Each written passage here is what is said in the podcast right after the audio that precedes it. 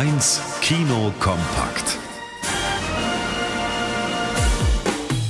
Sie ist blond, zumindest meistens, kann alles tragen und alles werden, auch Astronautin oder Präsidentin. Sie hat im Leben nichts als Spaß und kommt nun, gespielt von der wunderbaren Margot Robbie, ins Kino. Barbie. Das ist der beste Tag ever. Das ist der beste Tag ever, genau wie gestern und genau wie morgen und an jedem anderen Tag und das für immer.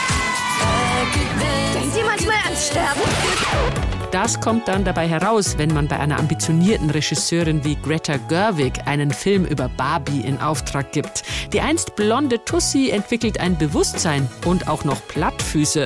Auf der Suche nach Heilung muss sie in die reale Welt, was wiederum katastrophale Folgen für Barbie-Land hat. Denn Ken, der Barbie ja wie ein Hündchen hinterherläuft, entdeckt außerhalb der emanzipierten Barbie-Welt das Patriarchat. Kein Kinderfilm, sondern eine sehr, sehr lustige Geschlechterkomödie und Gesellschaftssatire in Pink. Sogar für Barbie Hasser ein großer Spaß. Nachdem in seinem Action-Thriller Tenet viel Fantasie im Spiel war, konzentriert sich Regisseur Christopher Nolan nun ganz auf historische Fakten in seinem Filmporträt Oppenheimer. Im Zentrum steht der amerikanische Quantenphysiker Robert Oppenheimer, der während des Zweiten Weltkriegs mit einem Team von Wissenschaftlern die Atombombe entwickelt, zunächst aus gutem Grund. Das ist ein Wettlauf gegen die Nazis.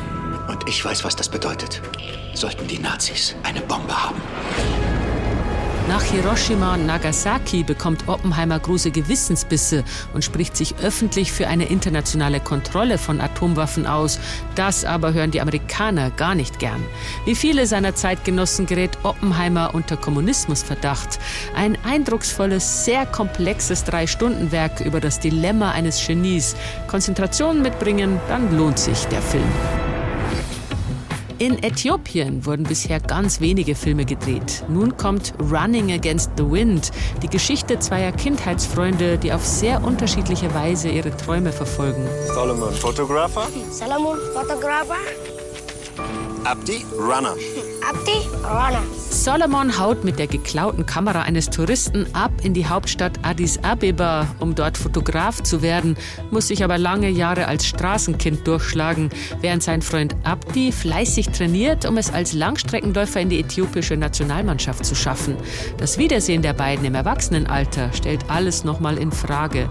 Ins Kino kommt Running Against the Wind auf Amharisch mit deutschen Untertiteln. Da der Film aber mehr von den kraftvollen Bildern lebt als von Dialogen, ist das Mitlesen überhaupt nicht anstrengend. Die Geschichte der beiden jungen Männer ist ergreifend. Wally Müller, Bayern 1.